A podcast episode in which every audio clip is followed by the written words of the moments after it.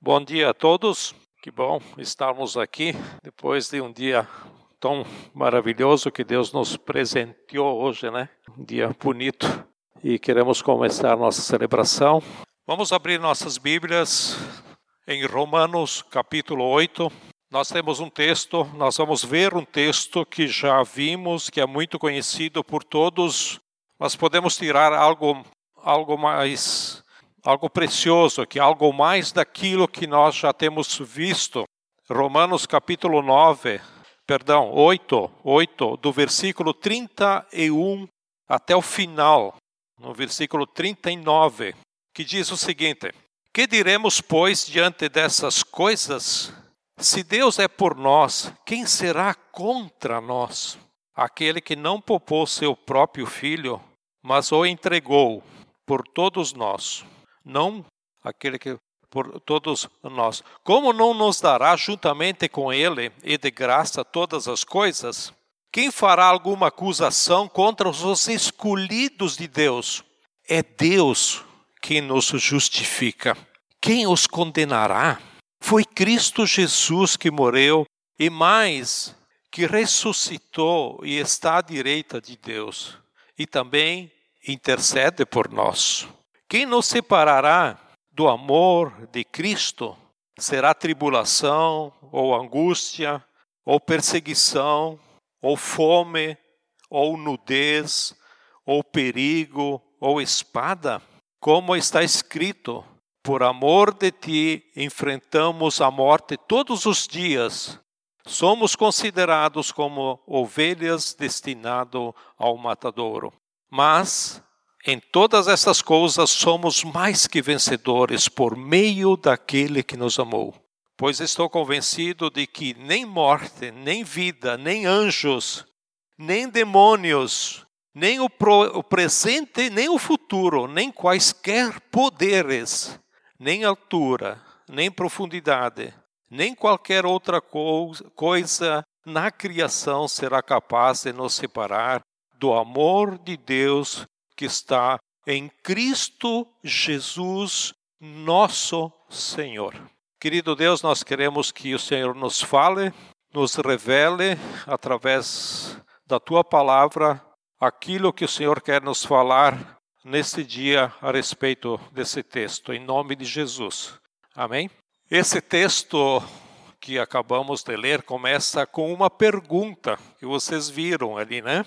Que, dire, que diremos, pois, diante dessas coisas? Aí você pode perguntar, mas que essas coisas? É, são as coisas que Paulo vem falando nessa carta aos Romanos. Ele começa desde lá do capítulo 1, 2, 3 e chega até no, no capítulo 8, aqui, né? Por isso que tem essa pergunta: que diremos, pois, diante dessas coisas? Então, o que Paulo estaria falando? Eu vou tirar alguma coisinha daqui, tá? Por exemplo, no capítulo 1 fala que nós estamos afastados de Deus por causa do nosso pecado. Por isso estamos debaixo da ira de Deus. E, por exemplo, que você, você está anotando, pois quer ler em casa, capítulo 1, versículo 18, não precisa ler, não precisa abrir, mas aí está. A ira de Deus é revelada dos céus contra toda a impiedade e injustiça dos homens que retêm a verdade pela injustiça. Há um outro ponto que ele está dizendo é que a lei nos condena e não há como sermos justos diante de Deus em cumprir a lei. Nós já vimos isso em outros estudos quando nós falamos sobre a graça e a lei. Mas aqui ele fala isso, né? Outro ponto que está falando de que somos escravos do pecado. Essa força dentro de nós que nos arrasta para o mal, onde o bem que queremos fazer não fazemos e o mal que nós não queremos fazer, esse nós fazemos. Também fala da morte espiritual, onde o salário do pecado é a morte. Outro ponto, ele é, entre outros, né, fala das aflições no tempo presente. Capítulo 8, versículo 18. Se você está anotando, aí fala isso, né? E também fala do peso da culpa que carregamos das vozes acusadoras da nossa consciência e até o que vem de fora quando nos apontam o dedo contra nós. Então, essas são algumas realidades que a carta de Romanos eh, nos apresenta contra nós. E se você pegar esses capítulos do 1 até o 8, você estuda, você vai ver que tem mais, mais muito mais coisas. Eu trouxe apenas algumas para nós termos uma ideia. E é por isso essa pergunta do versículo 31 do capítulo 8: que diremos diante dessas coisas?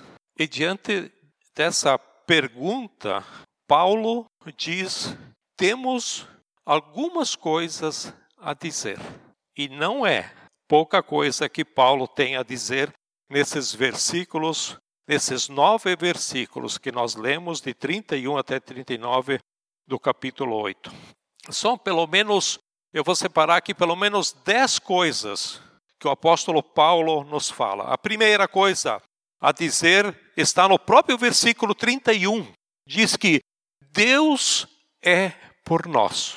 Quando fala que Deus não pode tolerar o mal, a reação de Deus, a sua ira contra o mal e o malvado, ou seja, contra nós, porque realmente somos maus, somos merecedores da ira de Deus.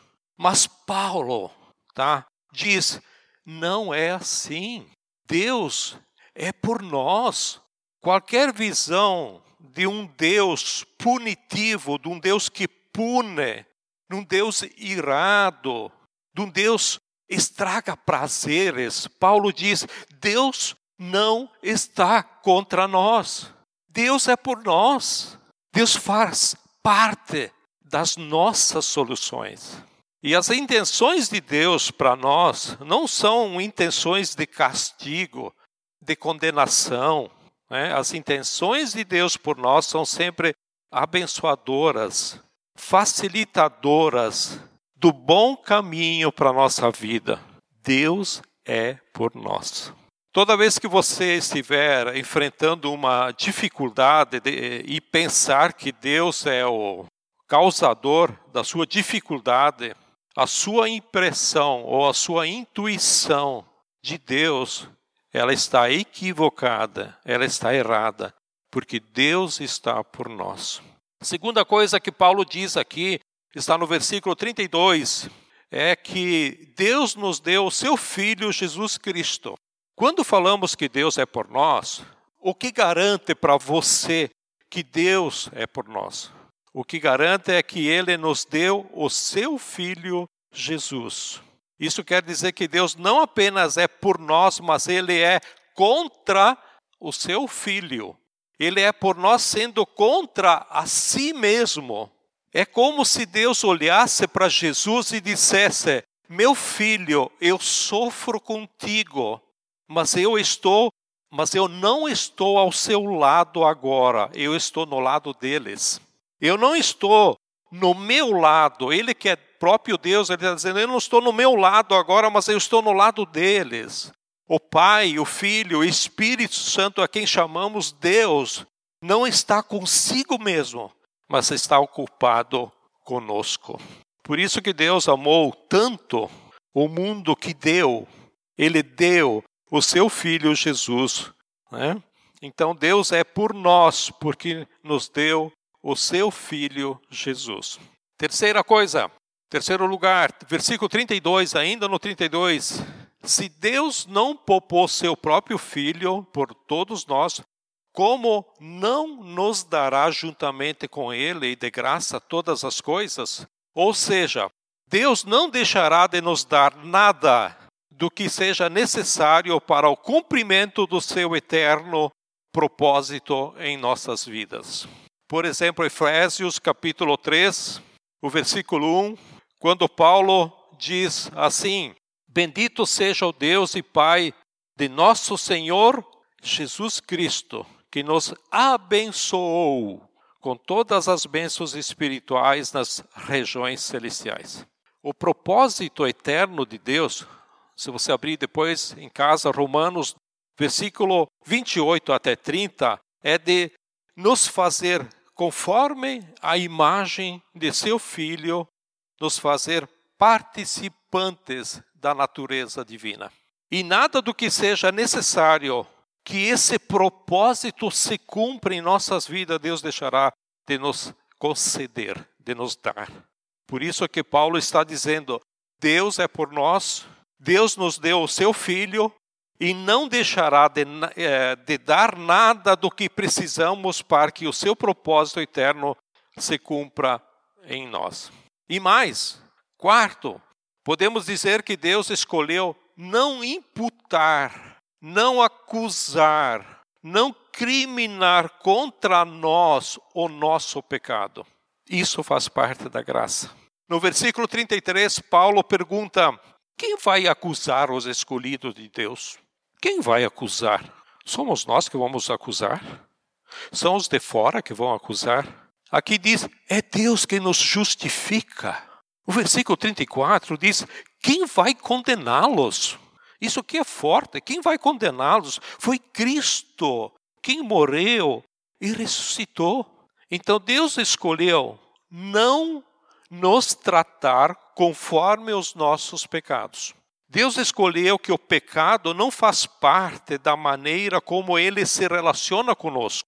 Quando Deus vem em nossa direção, alguém se atravessa no meio e diz assim, né? Geralmente um acusador se atravessa no meio e ele pode dizer: "Mas ele não merece". Deus diz: "Eu sei que ele não merece. Eu vi o que ele fez ontem de noite. Eu também vi o que ele fez ontem à noite e eu vi o que ela fez hoje de manhã e eu vi o que eles fizeram a semana passada, o mês passado, mas não levo em consideração quando eu vou em direção a alguém. Eu escolhi, Deus diz, eu escolhi ser a favor e não contra eles. Eu já dei o meu filho por eles. E o meu filho já os incluiu na sua morte, na sua ressurreição, que é a quinta coisa que nós vamos ver aqui, o quinto item, é, é, quinto item, né? É, que é, é que temos é, diante da pergunta o que temos a dizer, então que Jesus Cristo morreu e ressuscitou em nosso em nosso favor, por todos nós, por todos nós. Quer dizer, no, no lugar de todos nós e em nosso favor, Jesus morreu e ressuscitou por nós. Tudo o que deveríamos ter recebido como castigo da indignação, da ira de Deus contra a nossa maldade, Deus, ele entregou sobre Jesus. Por isso que o castigo que nos traz a paz estava sobre ele ele, Jesus, na cruz do Calvário. Isso é o que ensina a Bíblia. Quando Jesus ressuscita dos mortos, ele também nos traz para a vida. Isso quer dizer que Deus nos incluiu em Cristo, em Cristo Jesus. Ou seja, Deus já resolveu que não vai mais me tratar, nos tratar conforme o pecado e a minha maldade. Isso é obra da graça de Deus. Isso é a bondade de Deus. Deus já decidiu que vai me dar tudo o que preciso para que eu vença a morte. E tem mais. Sexto ponto. Paulo diz que Jesus Cristo intercede por nós. Jesus intercede por nós não quer dizer que Deus quer acabar conosco, ele está lá com uma ira, né, quer acabar conosco, ele está brabo com nós, tem que tirar o emprego de vocês, tá? Tem que dar um câncer em vocês, o seu filho tem que morrer atropelado, ok? Né? Jesus, então, intercede, não é um Jesus que suplica, que implora com um Deus irado que ele deseja essa maldade contra nós. Até porque Paulo, ele acabou de dizer que Deus é por nós. Deus é por nós. Então, o que significa Jesus intercessor por nós?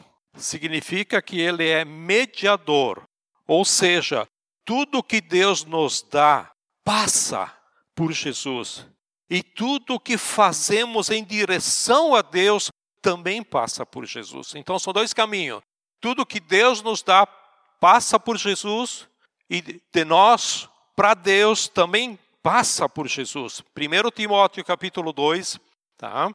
Ah, está aí na tela, diz assim: Pois há um só Deus e um só mediador entre Deus e os homens, Jesus Cristo, homem. E Jesus não está dizendo eu sou um dos caminhos, eu sou um dos mediadores. Pois há um só Deus e um só mediador. E está falando quem é aqui? O próprio Jesus. Então Jesus ele está no meio. Ah, por exemplo, se Deus se levantasse cheio de ira contra nós, ah, Deus teria que passar por Jesus. Ah, e Jesus olharia para o Pai, que está brabo com nós, com um chicote na mão, e perguntaria: O que, que o senhor pretende fazer? Deus diz: Eu pretendo dar umas chibatadas, pretendo dar umas chicotadas neles. Jesus diz: Mas o Senhor já deu em mim, lá na cruz. Eles estavam em mim quando a sua ira foi despejada sobre mim, lá na cruz do Calvário. Jesus está entre Deus e nós, entre nós e Deus. Jesus é mediador, é aquele que nos representa, que faz a ponte onde tudo passa por ele. Por isso que o versículo 35 fala que nada pode nos separar do amor de Jesus. O Pai nos ama, o Filho também nos ama. O que temos a dizer, é a pergunta que Paulo fala, é que nada pode nos separar do amor de Jesus. Sétima coisa, versículo 36. Por amor a ti, enfrentamos a morte todos os dias somos considerados como ovelhas destinados ao matadouro. Como se explica o porquê você sofre tanto quando as tragédias batem na sua casa? Primeiro, nós estamos no mundo não redimido ou não fomos resgatados para a presença de Deus no céu. E acho que não vai muito longe, vai ser em breve. Boa parte do nosso sofrimento ele é identificado em Cristo. Todos nós deveríamos dizer que estamos dispostos sofrer por Ele, onde estamos entregues à morte por amor a Ele. Isso é sermos solidários à presença salvadora de Jesus neste momento, neste mundo. Né? Por que Jesus não nos leva logo direto para o céu? Provavelmente é porque ele tem intenções para nós nos propósitos eternos, onde a intenção de Deus ainda não chegou o seu tempo. Então temos que sofrer? Sim, temos que sofrer e estamos dispostos a sofrer com Ele e por Ele e identificados com Ele. Oitava, oitavo ponto, o que mais temos a dizer? temos a dizer que a vitória final é nossa. Versículo 37. Em todas essas coisas somos mais que vencedores por meio daquele que nos amou. Paulo diz que a vitória final é nossa. A morte é voltada contra nós.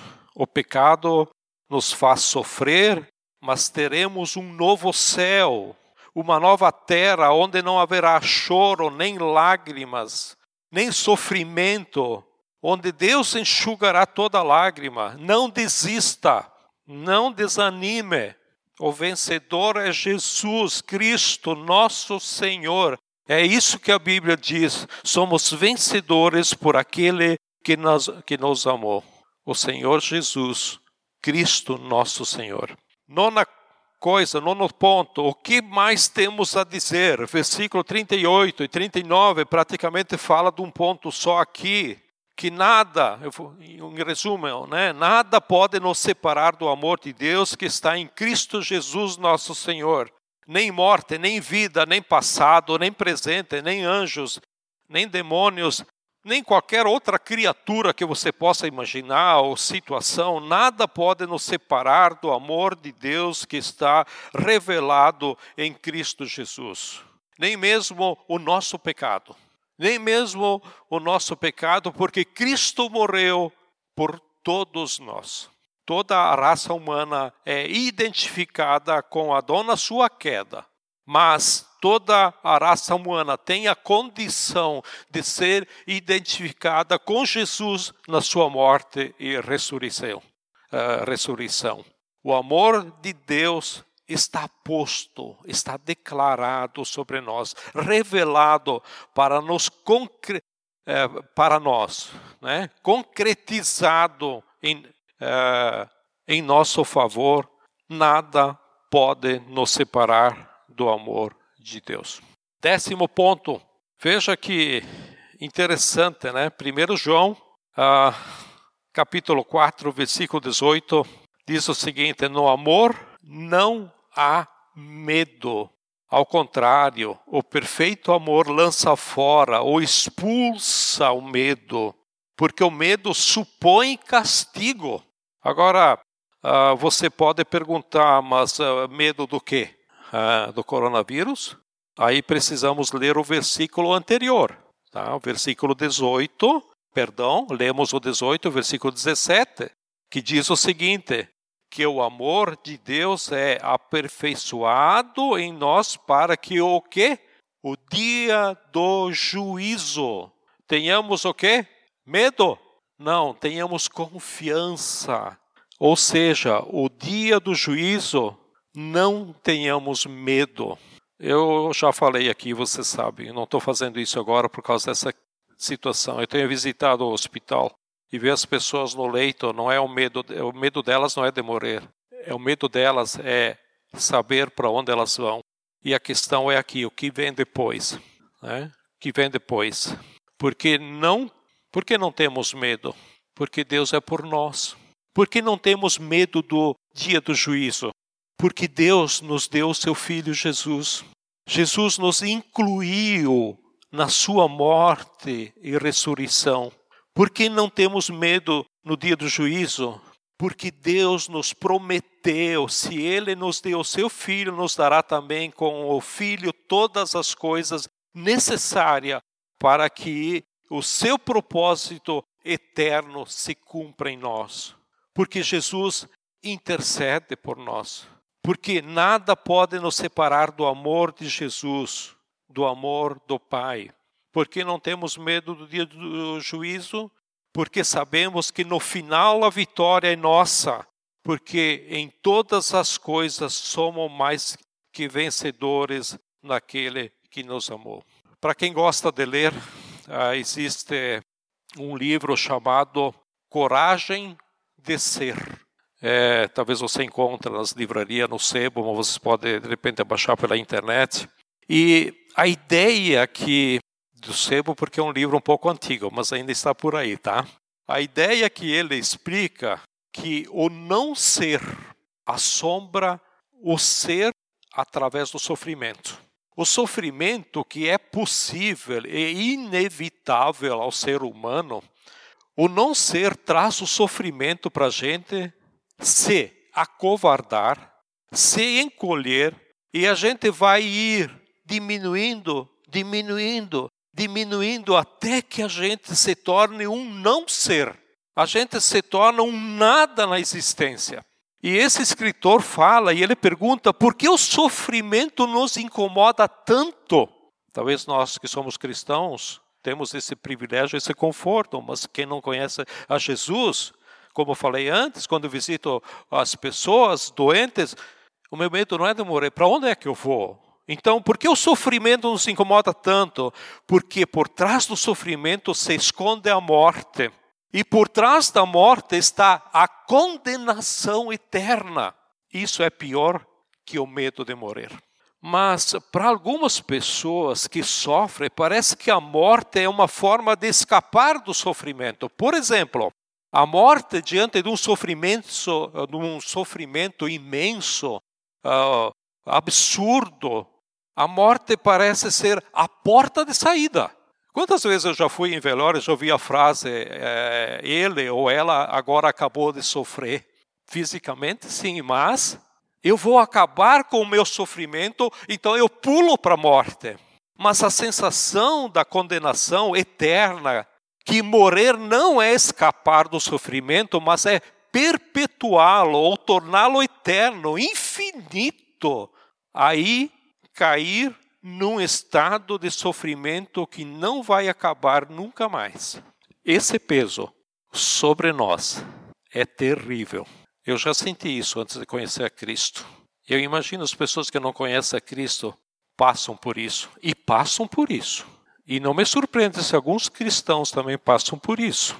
E aí vem o apóstolo Paulo e nos diz assim: não tenham medo, não tenham medo, nem do sofrimento, nem da morte, nem da possível condenação eterna. Por quê? Porque Deus é por nós. Deus entregou seu filho Jesus por nós. Então, esse texto de Paulo nos fala da nossa vitória. É um texto que nos dá coragem de viver, uh, onde deve estar ancorada né, a nossa vida de ser e de viver.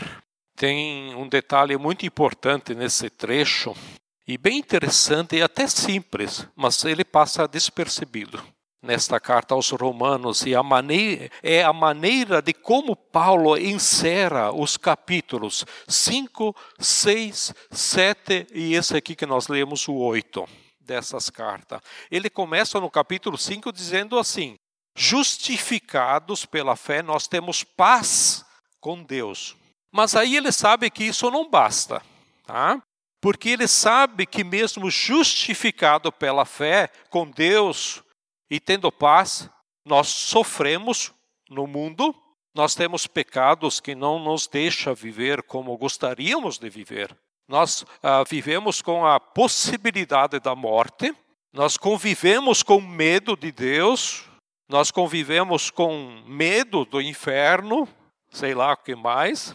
Por isso, Paulo escreve os capítulos 5, 6 e 7, 7 e 8 para responder que, mesmo estando em paz com Deus, nós temos garantias de vitória e nós temos promessas de viver bem e viver corajosamente nesse mundo aqui, enfrentando todas as nossas dificuldades.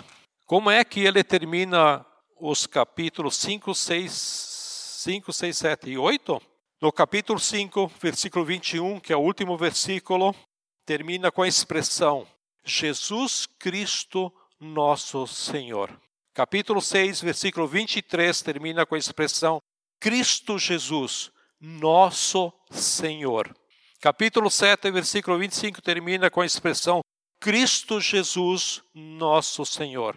E capítulo 8, que nós lemos, o último versículo termina com a expressão Cristo Jesus, nosso Senhor. Por isso eu disse que tinha dez coisas para falar a respeito dessas coisas. Primeira, Deus é por nós. Segunda, de, Deus deu seu Filho, Jesus Cristo, nosso Senhor. Terceira, Deus não nos deixará de não nos dar nada em cumprimento ao seu propósito por nós, que nos falte nada ao seu cumprimento do seu propósito por nós. Quarto, Deus escolheu não imputar, não colocar, não carregar sobre nós o nosso pecado. Quinto, Jesus Cristo, nosso Senhor, morreu e ressuscitou por nós em nosso lugar e em nosso favor. Sexto, Jesus Cristo, nosso Senhor, intercede por nós. Sétimo, nada pode nos separar do amor de Cristo Jesus, nosso Senhor. Oitavo, estamos dispostos a sofrer por amor a Jesus Cristo, nosso Senhor. Nono, a vitória final é nossa, porque em Cristo Jesus, nosso Senhor, somos mais que vencedores. Décima, nada pode nos separar do amor de Deus que está em Cristo Jesus, nosso Senhor. São dez coisas que temos a dizer, mas, na verdade, temos uma coisa só a dizer a respeito de todas essas coisas.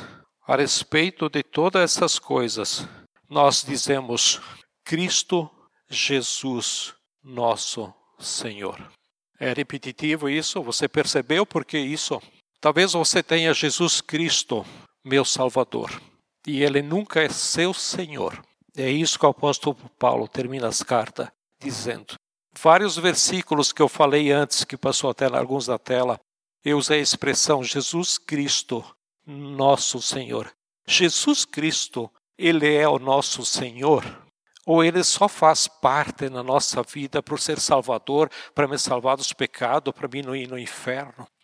Você sabia que, Jesus, que você é mau? Jesus Cristo, nosso Senhor. Você sabia que Deus está irado com você? Quem te defende? Jesus Cristo, nosso Senhor. Você sabia que você vai morrer? Quem é que vai te defender? Jesus Cristo, nosso Senhor. Você sabia que o mundo não é bom e você pode sofrer muito na vida? Jesus Cristo, nosso Senhor. Você sabia que você não merece o favor de Deus? Jesus Cristo, nosso Senhor. Quando vem o resultado do exame, ou quando vem o resultado do coronavírus e dá positivo, Jesus Cristo, nosso Senhor. A partir de hoje, você chega no emprego, na sua empresa, o patrão diz, chama você no escritório, a partir de hoje você está dispensado, você pode procurar um novo emprego e você está livre na nossa empresa, ou seja, você está desempregado. Jesus Cristo é o nosso Senhor. Cristo Jesus, o nosso Senhor. Venha a vida que vier, digam a nós o que disserem nós temos algo a dizer a quem quiser que seja.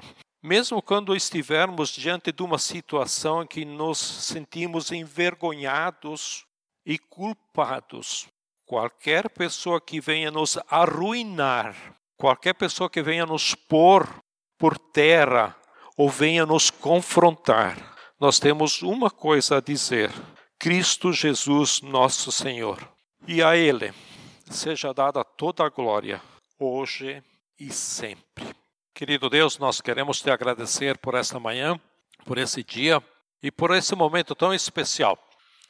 Jesus nos encoraja a viver diante dessa palavra que o apóstolo Paulo nos traz, desse conforto ah, que nós podemos nos usufruir dessa graça, dessa tua bondade para, para com cada um de nós. Nos abençoe, ó Deus, cada um, e abençoe a cada um que está assistindo via online, as pessoas que estão em casa nesse momento, nesses dias, esteja com elas, Senhor. Abençoa elas, ó Deus, e que elas possam realmente se voltar contigo, buscar-te a ti, ver a importância que temos dessa comunhão contigo, ó Pai, porque nós precisamos de ti, ó Pai. Te pedimos que nos abençoe e nós te damos graças por isso, em nome de Jesus. Amém?